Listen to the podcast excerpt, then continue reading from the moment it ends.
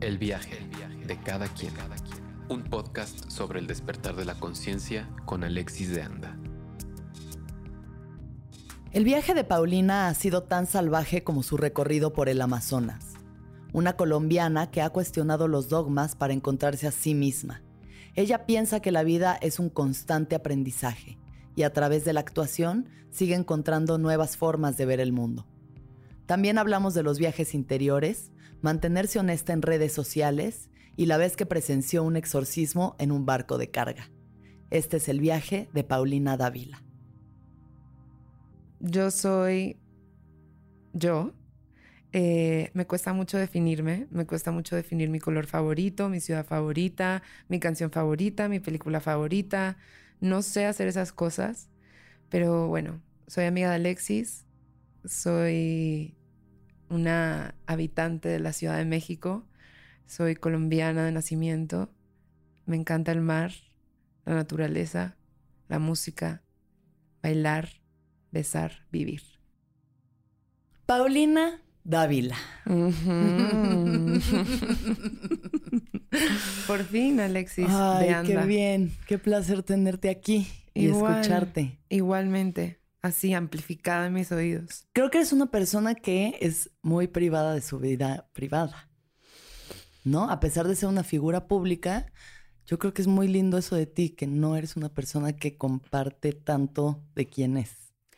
Pues es raro eso, es, raro ese límite hoy en día, ¿no? Como con las redes sociales, mm. como de encontrar ese balance de qué compartes y qué no.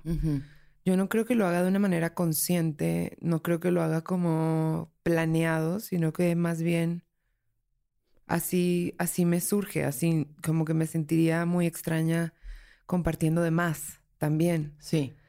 Em, pero, pero yo creo que eso es importante, mantener un poquito de ti para ti. Sí.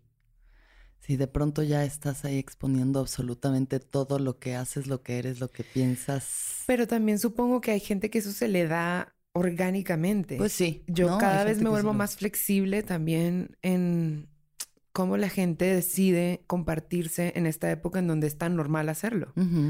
Em, entonces no, no sé, creo que cuando he tenido, por ejemplo, reuniones y cosas como de, que me regañan para porque tengo que hacer como un mejor desempeño en mis redes sociales y cosas así. O sea, tipo, eso pasa mucho, que estás en una mesa de juntas y hay ocho personas describiéndote a partir de tus redes sociales y haciendo un estudio. O sea, ya me ha pasado eso. Estar tú ahí presente claro, te están analizando. es una experiencia surreal y muy interesante y extraña y, y pues ahí es donde te das cuenta de, pues de que sí, hay gente que tiene distintas aptitudes para eso y que mm. hoy en día eso se convirtió en un skill, que tienes o no. Claro.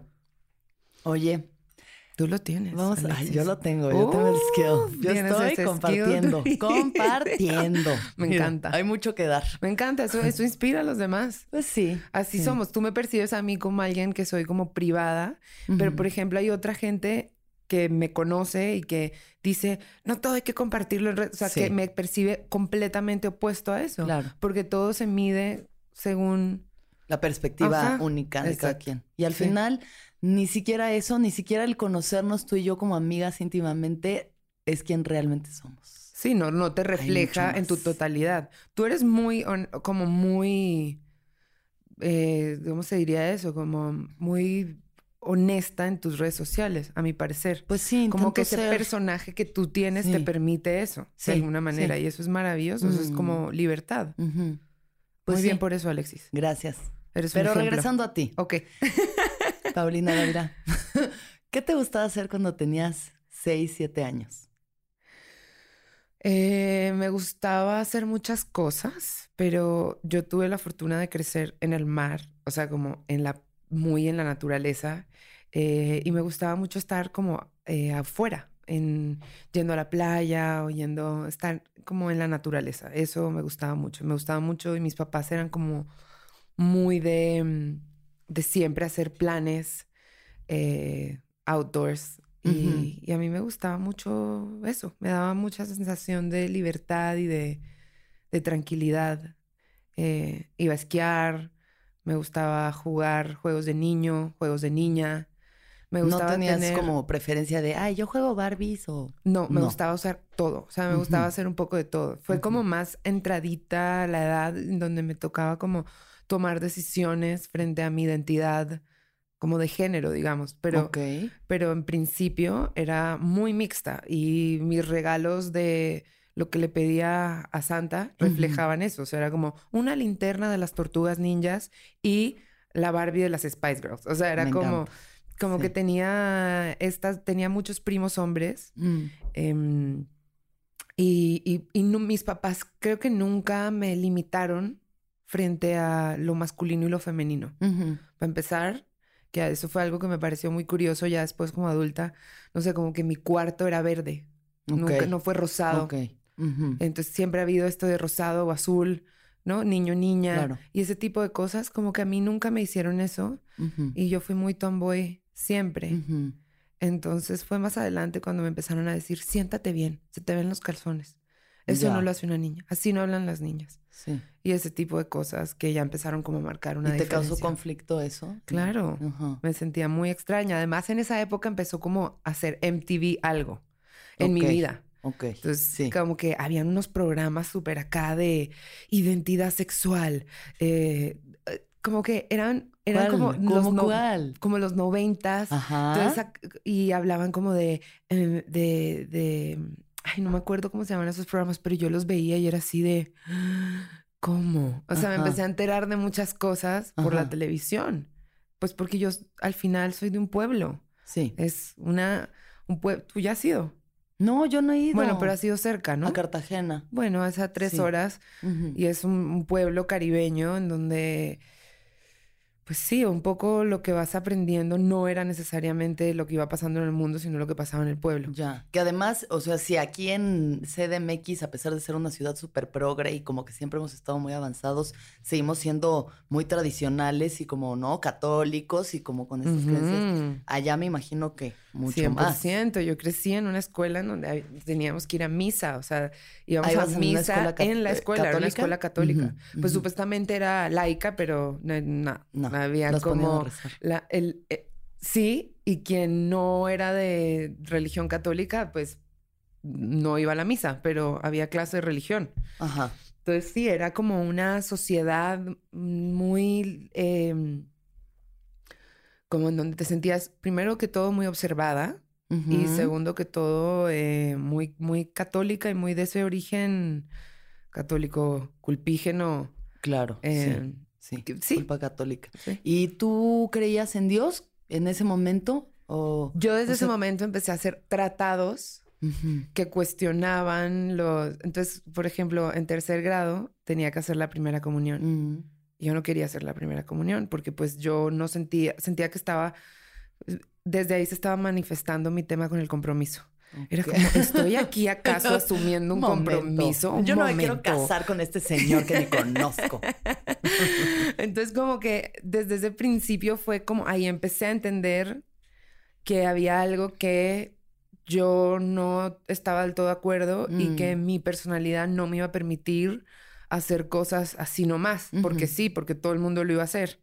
Entonces empecé a tener unas, unas diferencias. Em, yo creo que yo siempre he sido como muy, incluso desde chiquita, como muy conectada como con, como con una espiritualidad eh, implícita, pero que tenía más que ver con algo íntimo, no con algo que me venían a contar, con una catequesis y una clase de religión y, y, un padre y todo el mundo repitiendo lo mismo. Yo me acuerdo cuando me tocó aprenderme mi culpa, mi culpa por mi, culpa, por mi culpa, por mi gran, culpa. Yo decía, ¿qué? ¿Pero qué cosa? ¿Qué hice? ¿Qué hice? O sea, ¿cómo? No, no, no, no, no. para nada. Ajá. Entonces todo eso me empezó. Yo le escribí una carta a mi mamá y a mi papá diciéndoles todos los motivos por los cuales yo no era apta para hacer la primera comunión. Finalmente la hice. ¿Y tus papás qué decían de eso? Como que. Pues al principio decían como como, como que me trataron de, tratas de encarrilar a tu hija que, que se está descarrilando desde tercer grado, ¿no? Pero, pero... Pero tampoco les pesaba tanto. No, así de, no les "Ay, pesaba. mi Más bien me, mani- pecado". me manipularon y me compraron una tele con control remoto y ese fue mi Pues regalo claro. de primera comunión y hasta ahí llegó Para mi ver rebelión. MTV, los programas sexuales que MTV Y presentaba. Butthead. Y todo se fue a la mierda Se acabó mi rebelión. O sea, eso habla de que igual, este, en una de esas me, me, me, me vendí. Me Me vendí vendiste a la televisión. vendí a la Mira, televisión. Fue la primera vez. y no lo dejé de hacer. Sí, pues bueno, también esas cosas van marcando. A mí, por ejemplo, cuando me bajó la primera vez, mi, mi papá me dijo, te voy a ir a comprar un regalo porque no sé cómo lidiar con este tema, así que vamos y escoges Como que te dio un premio. Ajá, y me, me re- le- bueno, yo escogí una grabadora que tenía CD y cassette. Wow. Y pues, güey, de ahí en adelante me cogí puros músicos. Bueno, no de ahí ese momento, pero ya un poco creo que esa, esa matemática que acabaste de hacer es muy extraña. No, es real. Muy Lo he pensado antes, esto no es algo No, que... ya se sé, me, me- me imagino cómo estaba como... en- Como mi sexualidad floreciendo y al- o sea, de que, ah, me está bajando y al mismo tiempo la música entró a mi vida y fue como un, Como que un matrimonio, un pacto. pues algo ahí de Jodorowsky, ¿Quién psicomágico, güey. sabe? ¿Quién, ¿Quién sabe? sabe? Pero me gusta pensarlo así. Un matrimonio entre los daddy issues, la primera La menstruación madre, y güey. Sí, el rock. Sí, sí, sí, el rock and roll. Amiga. Ay, Dios Oye, mío. bueno, regresando a ti. Entonces, eh, creces toda salvaje, toda conectada a la naturaleza, a tu instinto, a ti misma, y luego viene la pubertad, adolescencia, ¿y qué te pasa ahí? ¿Cómo viviste ese proceso?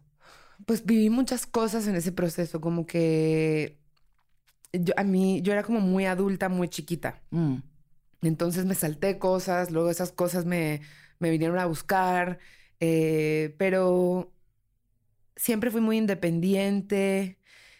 Creo que mis inseguridades, por ejemplo, que son estas cosas, estos fantasmas que mi, yo y mis amigas y yo estamos siempre, y hoy en día estamos en una época muy de conciencia sobre la inseguridad, Sí. pero mis inseguridades llegaron mucho más tarde. O sea, mi adolescencia no fue... Todo para adelante. No era yo una adolescente insegura, al contrario, era como una fuerza en la naturaleza, como "Ah, me Sí, voy a comer salvaje. el mundo. Y no tenía miedo de nada. Y al revés, a veces digo, voy a Chano, Paulina de 16. Ujú. Ven, ven a mí. Ya, lléname". como regresar a esa Como valentía y ese había arrojo. una cosa, ajá, había una cosa como de de yo puedo y Yo voy. y, y de, por ejemplo, a mí no me importaba, realmente lo digo, a mí me importaba muy poco como el qué dirán o la percepción de los demás de mí, al contrario, era como me hacía más fuerte, Mm, porque era súper rebelde, era muy rebelde. Digamos que este tipo de sensibilidades y miedos, inseguridades se acercaron, o sea, vinieron a mí mucho más tarde. Ujú. Entonces mi yo de la adolescencia estaba haciendo travesuras, escapaba de ciudad sin decir, este, iba a conciertos en Bogotá, me, me, eh, tenía novios, estaba como en una, en una etapa de descubrimiento muy sin pedir disculpas Sí. ni permiso. Sí. Em, pero siempre como con un freno.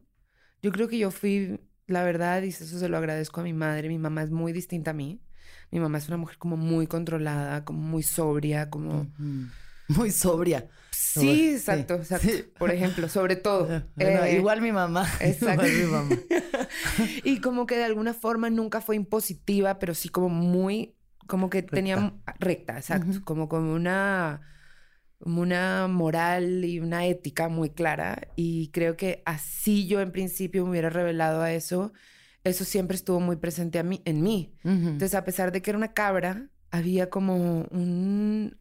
Como que estaba ahí esa, un- esa voz dentro estaba de ti. esa voz de autoprotección también, Ujú. que me hizo al final cuidarme Claro. y, y, y dentro de todo ser muy prudente. O sea, dentro de mi, dentro de mi rebeldía y mi locura, siempre había una prudencia en mí que me Ujú. protegía. Y eso Ujú. viene como de mi mamá. Em, y pues nada, o sea, como que viví en Santa Marta hasta los 17 años Ujú. recién cumplidos. Y desde que eso al final, si hoy en día lo pienso, yo me sentía adultísima, Claro. pero era una sí, adolescente. una niña. Era una adolescente. Y en ese momento me fui a vivir a Bogotá sola. Y desde ese entonces vivo sola, desde mis 17 años. Sí, súper joven. Súper joven. Entonces como que a mí, o sea, a mí la libertad y la independencia, al contrario de volverme una loca, me hacía más responsable. O sea, como que me hacía... Tenías mucha conciencia de sí, que de eso, como... Te encargabas tú de ti. Sí. Em, ¿Y querías ser actriz desde niña? Pues yo creo que sí, o sea, no, yo creo no, sí. Siempre decía que quería hacer muchas cosas. Hace poquito me encontré un diario en Santa Marta que básicamente decía, cuando sea grande voy a ser actriz, cantante, voy a tener una fundación para perros de la calle. O sea, todas las fantasías que como y un poco que, sí se están ajá, se han manifestado digo lo de la fundación para perros no pero bueno, voy a un perro rescatado ya por lo menos y varias perritas rescatadas varias varias amigas por ejemplo. Varias perritas rescatadas de la calle.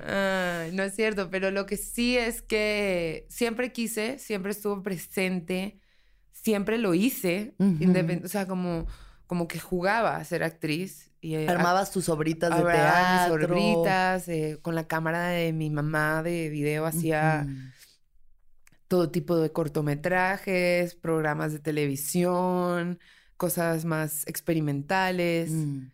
Y siempre me gustó. Siempre, de alguna forma, esto va a sonar extraño, pero como que siempre tuve la, una sensación dentro de mí que eso iba a pasar. No sabía cómo, porque no es como que yo haya crecido en una ciudad con una oferta cultural grande. Claro. Al contrario, o sea, no había teatro, no llegaba una obra de teatro a Santa Marta ni de chiste. O sea, eran películas. Yo crecí viendo cine y el cine era lo que... Y novelas, por supuesto, pero, pero a mí me encantaba el cine desde chiquita. Eh, pero también me gustaba mucho como el arte, como pintar y hacer cosas sí, artista, artista, y cantar. Entonces siempre como que me estuve educando paralelamente hacia eso cuando iba a estudiar en la universidad. Cuando les dije a mis papás que yo quería estudiar arte dramático, pues como que me miraron como, ¿y está de dónde sacó esto? O sea, digo, todas las niñas sueñan aparentemente como con ser actrices, yo qué sé, y a ellos les pareció como un sueño como un poco iluso de mi parte. Entonces, en principio, entonces me dijeron como, mira, ¿por qué no estudias esto otro? Que ya tienes como un portafolio más, más claro por ese camino, que lo veía más factible como el ser. Yo tuve una tía pintora, por ejemplo, entonces era como algo más posible. Para ellos, que el ser actriz y paralelamente vas estudiando, si quieres ser actriz, tú vas a ser actriz. ellos confiaban mucho, como que me daban mucho esa confianza. Y un poco así fue. Eh, paralelamente empecé a estudiar, mientras estaba en la universidad, hacía cursos, eh, seminarios, me metía por aquí, por allá y empecé a, acercarme más a ese mundo y desde ahí empezó todo. Y ¿Tuviste dudas? O sea, mientras tu proceso de actriz, porque bueno, yo también estudié actuación, al final hay como muchos paralelos en nuestras vidas. Y ese, no sé, a mí me costó mucho trabajo como que al principio, ¿sabes? Esta cosa de querer hacerlo bien y no solamente hacerlo. O sea, yo me encontré como con muchas barreras mías en el proceso de aprender a actuar, como de eso, de que, güey, según tú tiene que ser así, pero realmente, pues, ¿cómo es que tiene que ser? Pues yo siento que yo todavía estoy en ese, en ese trabajo. O sea, el hecho de que trabaje y me gane la vida como actriz es un privilegio, pero no significa que ya yo esté del todo preparada. Yo sigo preparándome todo el tiempo y sigo encontrándome con cosas todo el tiempo que trabajar. Y es más, yo creo que es una, es una carrera que te obliga sí o sí, o sea, o es un oficio que te obliga sí o sí a, enfrentarte a ti, porque pues tú eres la herramienta principal de trabajo. Yo lo abordo desde ese lugar, me imagino que habrá gente que lo aborda desde otro. Em, pero sí, desde el principio era como, bueno, ¿y esto cómo se hace? ¿No? O sea, ¿cómo te dejas a un lado? ¿Qué pasa? No sé qué. Pero mira, yo, yo curiosamente cada vez más sí creo que hay obviamente un, una necesidad técnica al actuar, pero también hay un proceso de desaprendizaje de muchas cosas y de mm. muchas ideas. Y al final actuar es como un acto de libertad dentro, o sea, como los pintores. Eh, mm. que aprenden, o sea, como Picasso no empezó haciendo mamarrachos. Picasso aprendió una técnica de pintura, de pintura, de pintura clásica, de dibujo clásico, y después con esa, con esas bases, pues pudo ser libre y llegar a donde llegó creativamente. Creo que es un poco lo mismo Entonces sí, obviamente hay una preparación que en principio te enjaula y eso en el arte sucede igual. O sea, la Academia de Arte, estudiar artes visuales durante cinco años hizo que cuando yo terminara mi carrera no quisiera agarrar un lápiz. Porque yo decía, estaba llena de límites y de ideas y de conceptos que, que lo único que hacían era como uh, encerrarme, apretarme. Mm. Pero yo sabía y sé que con el tiempo eso llegará a buen puerto. Y un poco lo mismo fue con la actuación. Con la actuación también hay un tema más eh, en, donde, en donde puedes hacer uso de, mm, ¿cómo se diría eso? Como de, de una herramienta intuitiva. Que esa la tienes o no la tienes. Eh, pero hay actores 100% técnicos. entonces, con el, con el arte o cualquier forma de expresión artística, hay muchos procesos y el de cada quien es muy distinto. Mm. Pero, pero yo creo que yo sigo en el proceso. O sea, yo sigo aprendiendo, eh, sigo en búsqueda de esa libertad que me permita como fluir, estar presente, tranquila, contenta y con energía, que ese es como mi nuevo mantra. tranquila, contenta y con energía. Tranquila, contenta y con energía. O sea, del teatro, o sea, como que eso me lo dijo mi compañera Marimar. Como que me dijo así, tú tranquila, contenta y con energía. Y esa simpleza como que se convirtió como en un mantra de, es que eso es lo único que se necesita. Estar tranquila para estar presente. Claro. Estar contenta porque es un privilegio. Sí. Y, lo más importante para mí en este momento es disfrutar lo que sea que hago. Y con energía. Porque pues... Es, ¿Qué más? Es la única forma en que le transmites al otro lo que quieres transmitir. De eso se trata esto, de transmitir. Entonces, pues, eso ha sido el proceso y lo que iba a decir un poco al fin, como para cerrar ese tema, es que al final, eso que decía de desaprender, tiene que ver con que todos cuando éramos chiquitos actuábamos. Actuar es una cosa inherente al ser humano. Interpretar cosas. Interpretar. O sea, tú ves a dos niños jugando y dices, wow, qué libertad, es real, es creíble, es, están viviéndolo, es un acto de imaginación. Entonces, como que cuando crecemos, a medida que vamos creciendo, como que se nos va diciendo el mundo mismo, como, bueno, bájale un poquito de volumen a la imaginación, estás en la vida real, esto es la vida real, tienes que actuar como una persona sensata, con un sentido común, como na, na, na. Y un poco eso te aleja de ese niño que fácilmente en un segundo podía entrar en una realidad paralela. Y eso es lo que hacen los niños y eso es lo que tratamos de hacer los actores. Claro. Con una técnica, porque claro, ya somos adultos y tenemos como la cabeza llena de cucarachas y basura y, y, miedos y conciencia de nosotros mismos. Mm.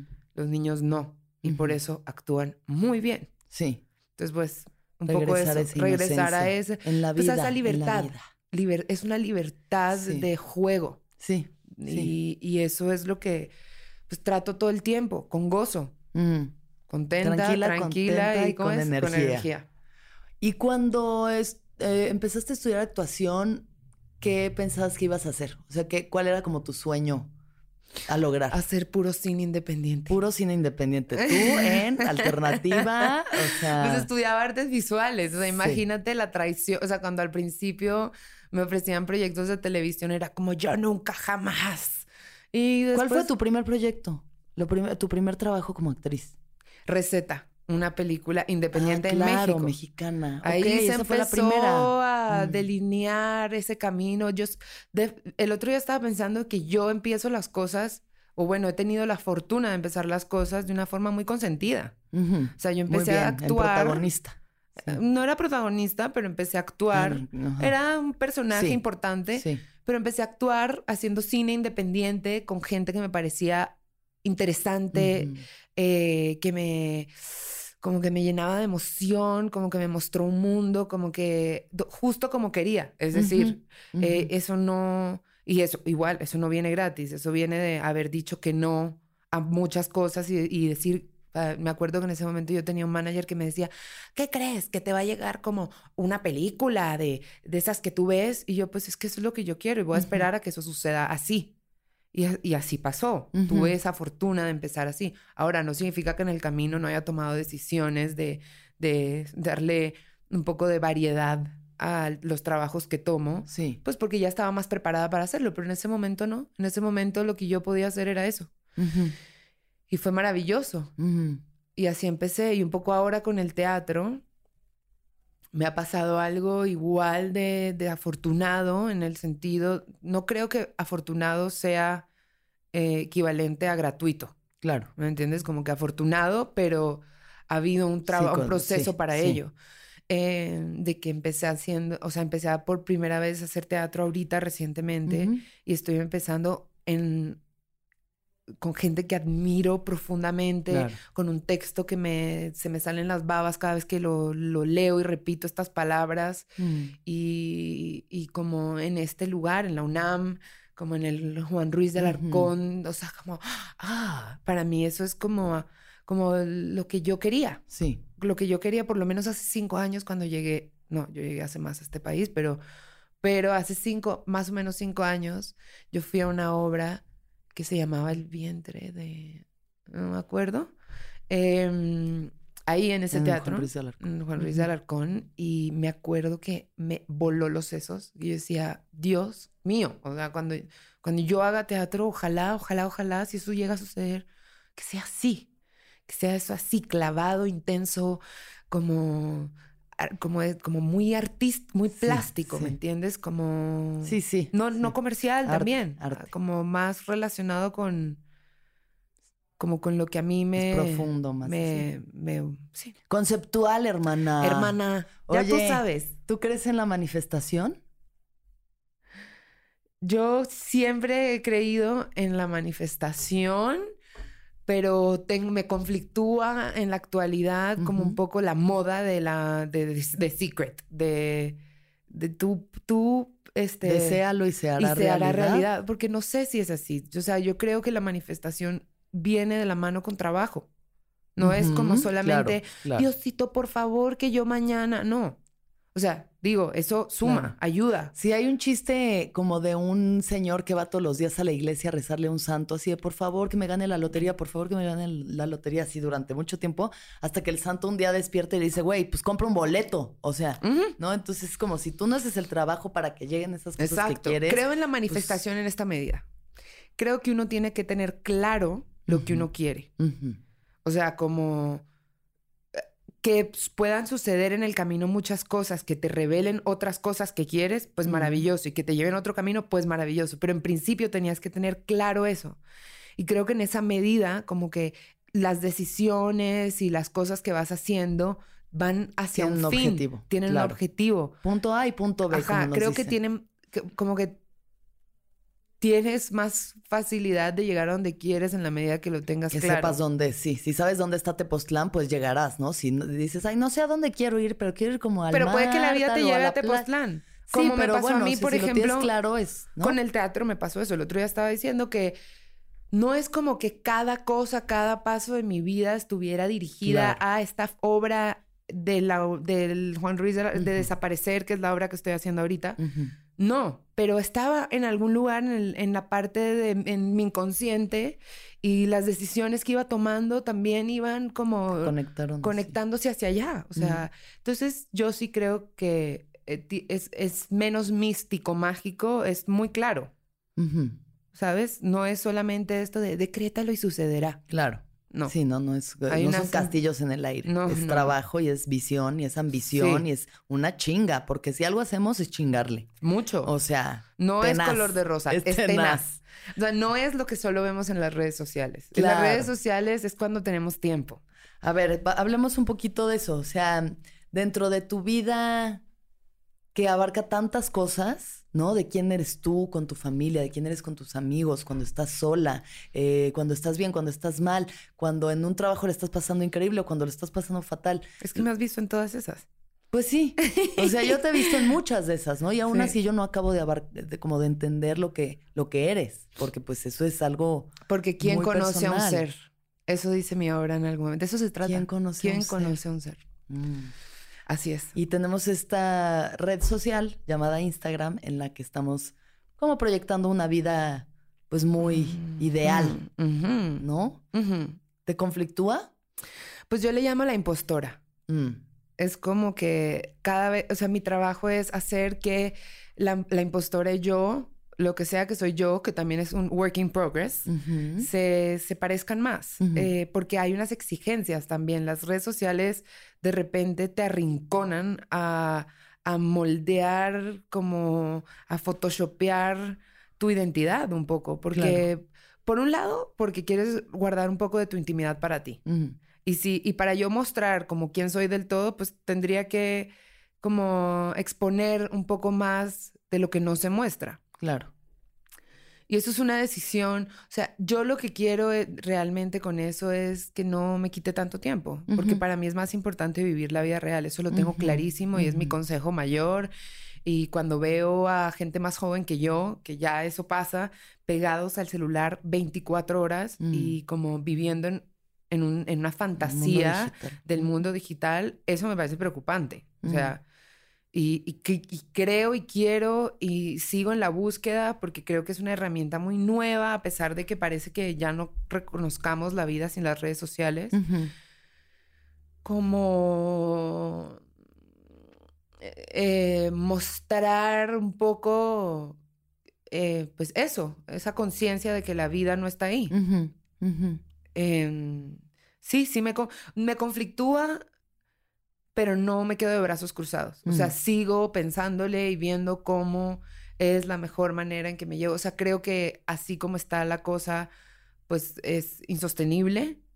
Eh, creo que es dañino en muchos sentidos. Yo justo el otro día estaba platicando con una amiga de cómo, por ejemplo, eh, le gusta un man y el man no, la dejó en visto y entonces, ¿no? Un par de horas o lo que sea y todo lo que esto genera el pedo no es el hombre, o sea, el pedo no es la persona que no está reaccionando, es, es la necesidad de satisfacción inmediata de recibir un mensaje. No, y de la adicción al nuestro, celular. nuestro el pedo es este, ajá. O sea, de que ya solamente podemos ver una cosa. El otro día le mandé a un amigo como como una especie de TED Talk que no era un, sino como una conferencia que duraba una hora. Fue como de, uy, no. O sea, es como, ni eso. Entonces le están regalando ahí una información en video, ni siquiera tienes que leer. Sí, pero dura una hora y no puedes, porque ahora solamente puedes ver 60 segundos de algo, yo qué sé. Eso es una locura. O sea, hay muchas capas a esto.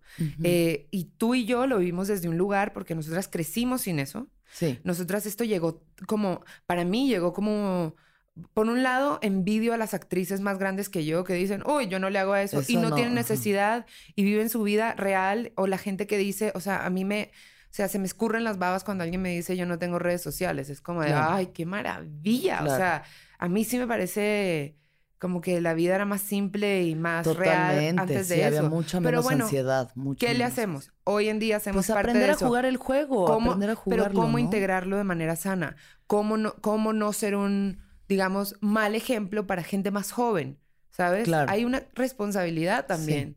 Yo intento siempre, o sea, sí, como que hay momentos en los que paso pegada, o sea, como si estuviera fumando crack con el celular, así de que, ¿qué más? ¿Qué más? Y nada más todo mi vacío lo estoy intentando llenar ahí con unos likes o con algo, o necesidad de validación. y hay otros en los que solo lo uso para hacer algo muy básico. Que no creciste con eso. Imagínate. o sea, yo no siento que a mí las redes sociales o sea, para mí siguen siendo una herramienta. Sí, sí. Mi no son tu necesidad de validación de tu existencia absoluta. Mi vida no está ahí. ¿No? Pero sin duda, entonces esa validación influye en, en unas estadísticas que influyen en mi trabajo. Es impresionante que hoy en día es cierto, sí se puede llegar, o sea, sí escogen a veces a una actriz, por lo menos no, en es que ahorita ya estamos en ese pedo, güey. Justo estamos en, ese pedo de que Yo por sé la que eso sí de seguidores. Claro. Ajá. Engagement, que es la palabra más. Engagement es la eh, palabra. Decretar, empoderada, engagement. Esas son las palabras de nuestra, nuestra era. A huevo. Querida. Y abajo el heteropatriarcado. Eh, también. Pero pues coño, son demasiado, o sea, tenemos una agenda demasiado apretada, o sea, porque tenemos que cumplir, bueno, yo tengo que cumplir como con unas cosas en el mundo digital, con otras en la vida real, además, tener una vida personal, además, este, ser eh, como activista, además, este, tener una vida... Ser una mujer empoderada es, muy cansado, güey. Es muy cansado ser tan potrona. A ver... Ser potra cansa. Ser potra cansa. No, a veces toca como apagar el celular. Apagar el celular. Yo de verdad a veces sí me ausento. no hago declaraciones de voy a hacer un detox de redes sociales. No, no lo hago. Lo apagas. No, Tan fácil que es apagarlo, y ya está. Y, y, pues nada, hay cosas que también hago en redes sociales que no, no me gustan a mí, no me reflejan. Claro. Pero pues un poco cumplen con una agenda. Entonces es bien complicado, es un tema, es un tema que está en desarrollo as we speak. Claro. Y, seguirá. que seguirá. Seguirá y se pondrá todavía peor. no sabemos. o sea, se pondrá peor porque no es como que. No sabemos las consecuencias de eso. Sí, sí, o sea, vamos viendo. Es como cuando los papás fumaban, en, eh, las mamás fumaban embarazadas, que era como, pues esto hacemos. Ahorita nosotros estamos pegados a una pantalla todo el día y es como, pues ya veremos qué pasa. Exacto. Pero bueno, en el Inter regresamos a temas de más paz. Hay algo que a mí me gusta mucho de ti y es que te gusta mucho viajar. Sí. ¿Qué es lo que encuentras tú en el viaje? A mí misma. Eso. no, pero sí creo que los viajes son espejos, ¿no? O sea, como que sacarte a ti de tu realidad eh, cotidiana, de la gente que te conoce, que moldea quién tú eres. Mm de cómo te ven, como verte desde otros ojos y en otros lugares, eh, cuestionarte lo que es normal, lo que no es normal, también, o sea, como que la afuera te cambia adentro. Entonces creo que cada vez que uno viaja, bueno, primero que todo, yo soy muy gocetas, muy buena vida. A mí me encanta la, la buena vida. Pasármela bien. Sí. Y a mí me gusta lo diferente y por eso los viajes me alimentan, porque me, me encanta ver otras maneras de vida, otros comportamientos, otros lugares, eh, explorar. Me gusta mucho la aventura. O sea, para mí hay una aventura implícita en ir a un lugar que no conozco. O sea, hasta el Moloya de Juárez me parece una aventura. Mencionar Moloya de Juárez porque hubo un periodo de mi vida que, que tuve que ir. en la cárcel? No, pero filmé en una casa. en el Moloya, dice. Filmé en una casa que quedaba por allá, entonces me tocó explorar. O sea, pero mencioné el lugar menos interesante para... Pues, o más. No, no, no está O sea, no es el más paradisiaco, pero bueno, es un lugar pero que sí, tiene también otro contexto, ¿no? Al tuyo. Sí, cualquiera. Entonces, me, gusta, me gusta explorar, me gusta divertirme, me gusta la aventura, me gusta mucho comer cosas distintas. Eh, ¿Crees que hay que probar todo una vez? No todo, no mm. creo. Creo que hay que probar lo que te dé buena espina creo que hay que cuidarse también. Entonces, creo que eso de una vez todo, no. Siento que eso puede ser contraproducente. Con sentido común, si es que existe tal cosa, eh, sí, creo que yo soy muy aventada, o sea, yo soy muy de probar y de, que no me cuenten sino ¿Cuál es alguna de las experiencias más locas que has tenido y quieras compartir en uno de tus viajes? Algo de eso que te pone en una situación que dices, es que... una vez me fui al Amazonas, me fui al Amazonas eh, como a final de año y yo quería recorrer como el Amazonas en un barco, como una parte del Amazonas, el Amazonas es gigante. Mm. Y entonces me fui a un puerto en Tabatinga, en Brasil, donde salían barcos de carga. Eh, que también tenían pues como unos compartimientos arriba. Son barcos muy viejos, tipo de madera, al mejor estilo Wes Anderson, pero del Amazonas. Mm, eh, eh, y son barcos evangelistas por algún motivo, o sea, como que son flotas de barcos que le pertenecen a gente evangelista. Entonces como que los barcos se llaman Santa María de la no sé qué, brasileños y, y bueno, en fin, yo llegué ahí, eh, en ese momento iba con un acompañante que no estaba muy de acuerdo con mi aventura, pero pues como que me hizo caso, me decía, estás segura, estás loca y no sé qué. Yo llegué como les dije, oigan, yo me quiero montar aquí, em, ¿a dónde va este barco? Sin rumbo, ¿no? No, esto va a Manaus, son tres, cuatro días en un barco eh, y llegamos el 31 de diciembre a Manaus. Y a mí me pareció sensacional esa idea, eh, me encantó.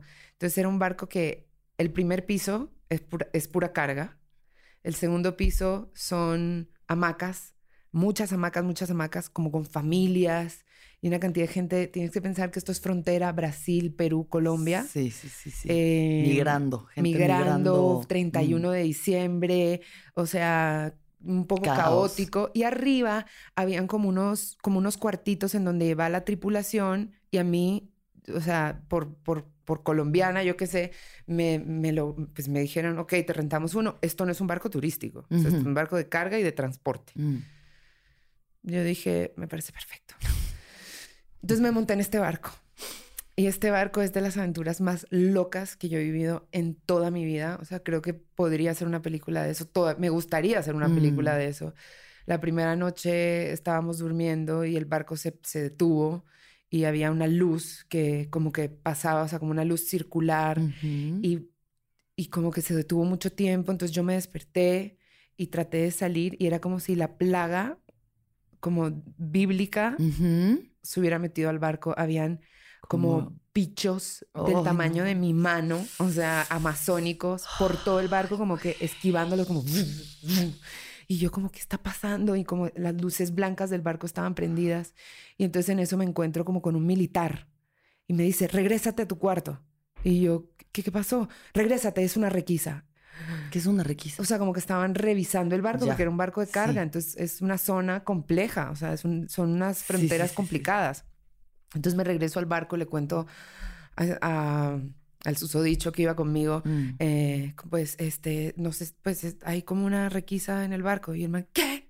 Muerto del susto, todo el mundo muerto, o sea, como... En, en, eso llegan, nos revisan los pasaportes, tratando de que no se metan los bichos al cuarto. Eso es la primera noche. Al final no pasó nada, todo bien. Me imagino que no había nada peligroso en el barco. El día siguiente todo bello, hermoso. En el día todo era divino porque ir por un río, por pueblitos de las orillas del río es como una locura. Eh, yo empezaba como a explorar el barco, a caminar por otras zonas, a conocer gente en el barco. O sea, era toda una aventura. Mm. Yo estaba feliz, o sea, yo estaba rayada. A segunda noche empiezo a oír unos gritos como del exorcista como, meu Deus, Jesucristo, máximo, sal de aquí. Ah, o sea, unas cosas así yo de, what the fuck. Y entonces en eso como que él me dice, no salgas, no salgas. Ya traumatizado la primera noche. Y yo, no, espérame, espérame. Y entonces empiezo a salir así como espiando, como en cámara lenta y había una especie de pecera de luz blanca, como un salón comunal en el barco, en el último piso, como en la, en la parte de adelante del barco. Y veo a estas señoras poseídas en pleno exorcismo, Alexis. Yo, o sea, yo, no, podía parar de mirar, pero al mismo tiempo sabía que tenía que dejar de mirar. Estaba hipnotizada con los ojos abiertos. Este man diciendo, Paulina, regrésate, métete, por favor. Y yo así como tratando de sacar mi celular como para hacer un video. En eso una mirada me ve así como de, una mirada así como láser. Me dispara desde ese cuarto y pues nada, como que me encerré, pero me quedé en shock. Yo todavía en ese momento no sabía qué era ser evangelista. O sea, ya, sí, o sea, sí son de que Yo no sabía que el barco era evangelista, para empezar. O sea, hasta este momento, yo digo, ¿qué En plena posesión satánica. Dios mío. Bueno, paran los gritos. Los gritos eran miedos, o sea, eran como de muy angustiantes. Se acaba la gritería, yo salgo y empiezo como a, saber mi, mi, averiguación como de qué estaba pasando. Entonces ya me cuentan que eso es como su, pues, como su misa y que pues al ser un barco evangelista, como que la tripulación sube y todo el mundo sube, quien sea de esa religión, en estos pueblos como que hay muchas religiones que vienen como, porque pues son pueblos de origen indígena. Sí, medio em, yoruba, como que... Hay mucha cosa mezclada, muy rara que yo no conozco, la verdad, y que eh, ni siquiera ese viaje me dio la oportunidad de conocer a profundidad. Fue solamente como un... Un vistazo Una probadita de, esa posesión. Y bueno, así, así transcurrieron los cuatro días bajándome en pueblos a comprar cerveza, volviéndome a subir, no sé qué, que no me dejara el barco. Era toda una aventura y ya, llegamos a Manaos eh, a pasar el 31 de diciembre. Manaos es como, como, como, un, como un Tijuana amazónico, o sea, como la mezcla de muchas culturas y como esta, esta sensación portuaria, como medio Sí, como medio ciudad gótica. Ok. No sé, muy loco. Manaus es muy loco. Como Tijuana. Como Tijuana. Sí, Tijuana una mezcla A mí me encanta Tijuana. O sea, a mí me. y Manaus es mm, la versión amazónica más al sur. Ya. Pues wow, qué viaje. Eso fue un viaje. Eso fue un gran viaje? Un gran viaje. sí. Pues a veces hay que exponerse, ¿no? A situaciones muy, muy fuera de, de a tu mí control. me encanta la aventura, me encanta a la te vida. digo. Sí. En los viajes es eso, es como soltarse a la vida y las cosas empiezan a... taca, taca, taca, Claro, y estar de tus abierto. condicionamientos. Lo, raro es que como que en la vida de uno, en la vida real, uno se, como que de alguna forma se acomoda y se empieza como a estar más ciego, como a estar menos con los poros Menos presente, abiertos, menos sí, presente, más sí. automático. Los viajes te obligan a estar presente, los viajes te obligan a abrirte a, a la afuera un poco más. Y yo creo que eso es lo que uno debería hacer en su vida diaria, vivirla más así, incluso. ¿Y qué opinas de los viajes interiores? ¿Qué opinas de Eh, los viajes psicodélicos? Creo que son importantes. Sí, para quien tenga la tripa de soportarlos. sí. A mí me parecen, pero que creo que cada camino es muy individual y creo que como que cada quien tiene que estar con los ojos abiertos a ver qué se le presenta, porque no, no todo es para todo el mundo. Ujú, ujú. No creo que todo sea para todo el mundo. Creo Totalmente. que cada quien tiene que encontrar cuáles son sus límites, por dónde, qué le va y qué no le va.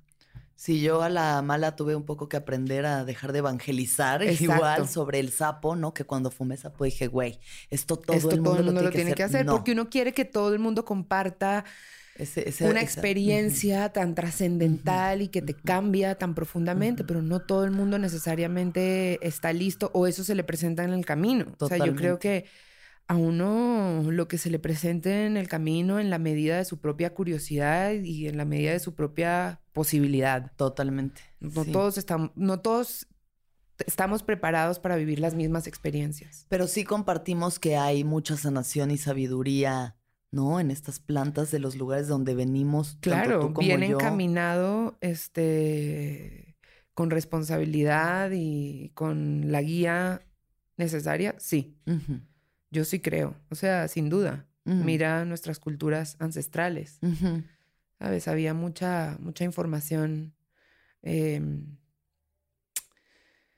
mm, profunda y divina, Claro, ma- mucho más conectados a- al cosmos, a la pero tierra. también estaban preparados para recibirlo porque Claro. había una conexión previa y un trabajo previo para recibir información. El problema también es cuando recibes un chorro de información que no estás preparado para recibir o que no sabes cómo encaminar Claro, después. cómo integrar. Oye, em, Señora. ahora que estamos en épocas de mujeres empoderadas, ¿no? Sí. Y, que una va por la vida haciendo lo suyo, aunque siempre lo haya hecho, ahorita es como que nos incorporamos más en esto, ¿no? Y a ti, no sé si te ha pasado lo que me ha pasado a mí, que es como que dicen, no, pero tú eres el tipo de mujer que intimida a los hombres, ¿no? Eres el tipo de mujer que, híjole, como que... Entonces, ¿tú qué opinas de esto? ¿Cómo vives tú tus relaciones de pareja, el encontrarte con parejas, el amor? ¿Cómo lo habitas? Es que yo no siento que a mí todo este, este momento del personalmente de, de que estamos viviendo entre del empoderamiento, estoy Mm. haciendo quote eh, Ca- con los comillas, dedos, sí, comillas, comillas con los aire. dedos, eh, nos eh, me sea algo directamente relacionado con mi relación con los hombres. Claro.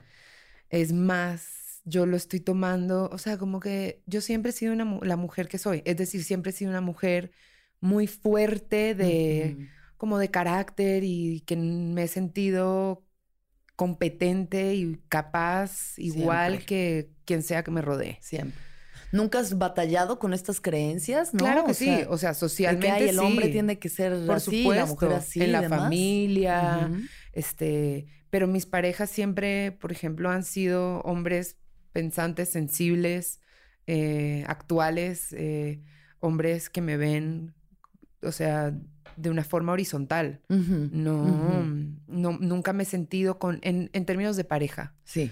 eh, con en, en el Nunca trabajo en situación. Ajá, o en, en ese tipo de cosas, por supuesto Sí, que sí. O sea, eh, desde los personajes que eh, interpreto como actriz, Claro. desde las cargas femeninas y masculinas en un proyecto, Claro. desde los pagos, desde, es decir, ¿sabes? Desde que sí. la gente en el poder casi Cómo siempre hablan, son cómo se dirigen hombres, a ti. cómo sí, se dirigen sí, a sí. ti. Hay una serie de cosas, pero yo me siento muy afortunada de que eso esté cambiando y lo que te iba a decir es que obviamente es una tarea de que, que toma tiempo, que necesita de paciencia, que necesita de Mm. tolerancia, que necesita de reeducación, necesita Ujú. una serie de cosas, en mi opinión, Mm. que Y que también, para mí lo más bonito e interesante de esta época es la conciencia de las mujeres entre las mujeres.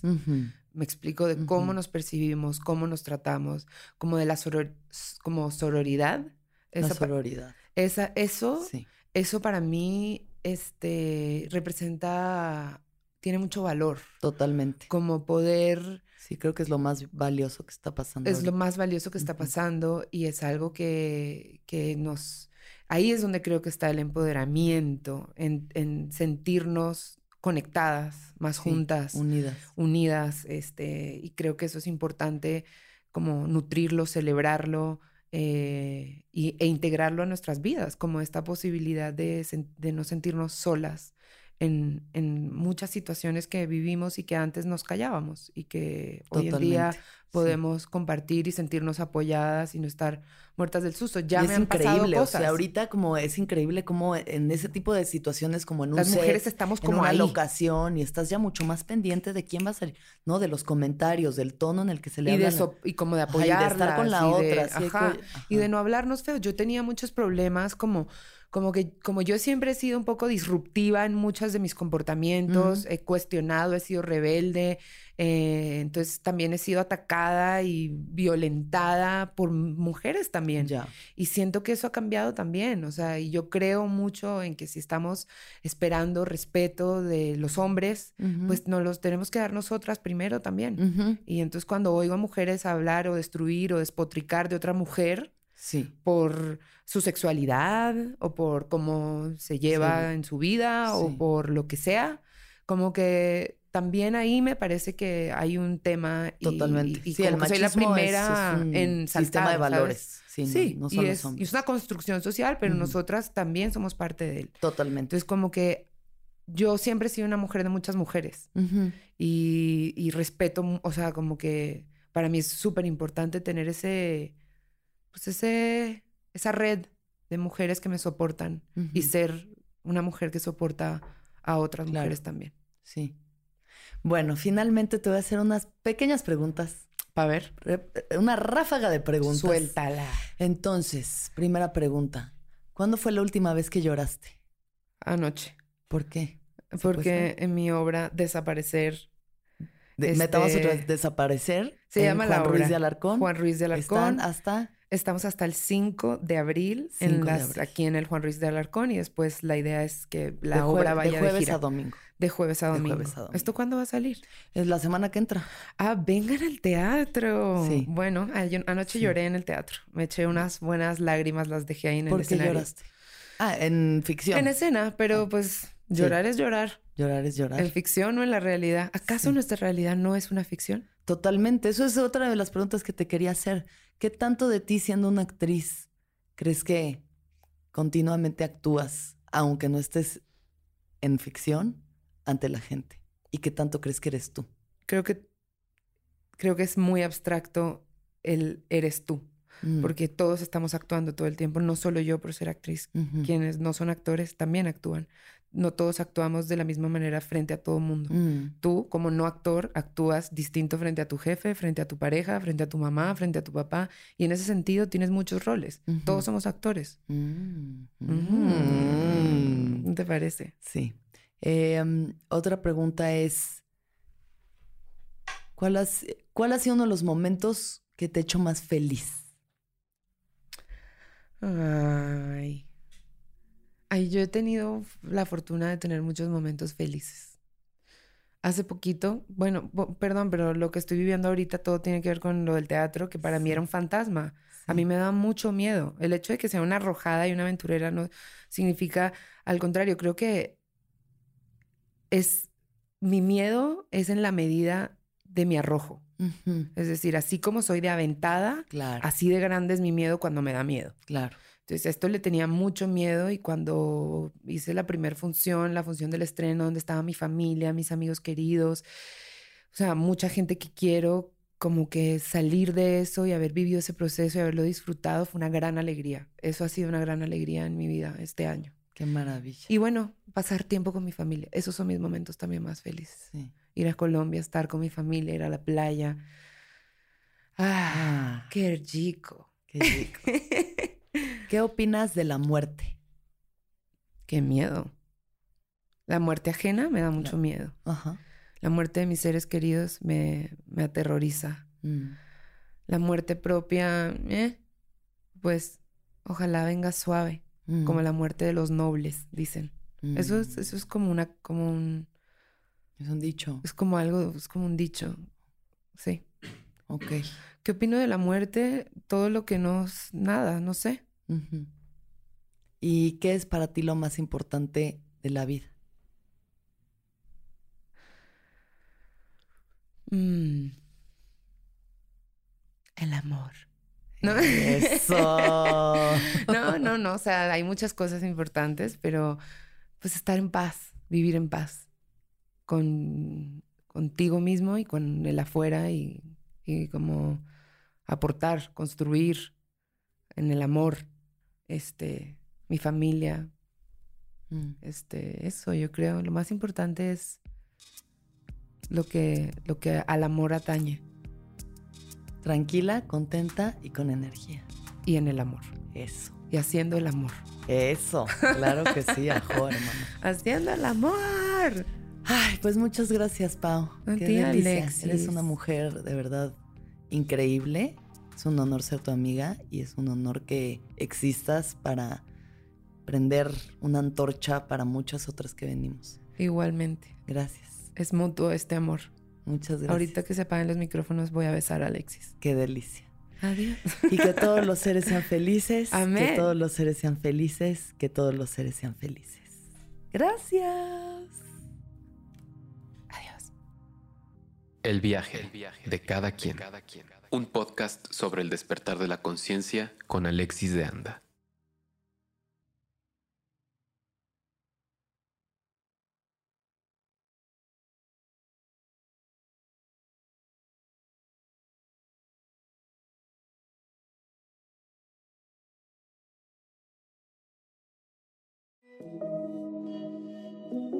Hola, soy Roxana Castaños, una apasionada de la meditación y de todos los temas que nos llevan a una transformación espiritual, y te invito a escuchar Intención del Día, un podcast de Sonoro para dirigir tu energía hacia un propósito de bienestar.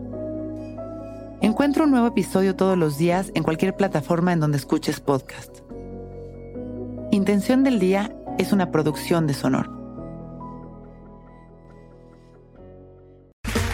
Okay, round two. Name something that's not boring. A laundry? Ooh, a book club. Computer solitaire, huh? Ah, sorry, we were looking for Chumba Casino. That's right. ChumbaCasino.com has over 100 casino style games. Join today and play for free for your chance to redeem some serious prizes. ChumbaCasino.com. No purchase necessary. Where prohibited by law. 18 plus terms and conditions apply. See website for details.